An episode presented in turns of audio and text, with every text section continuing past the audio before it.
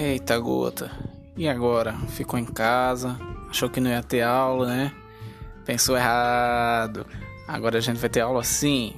Tô preparando uns podcasts para você, confinadinho do nono ano, Moema Tinoco, tá? Esse é o Olha a Língua, Moema Tinoco, e eu sou o professor Miquel Vitorino. Bora lá?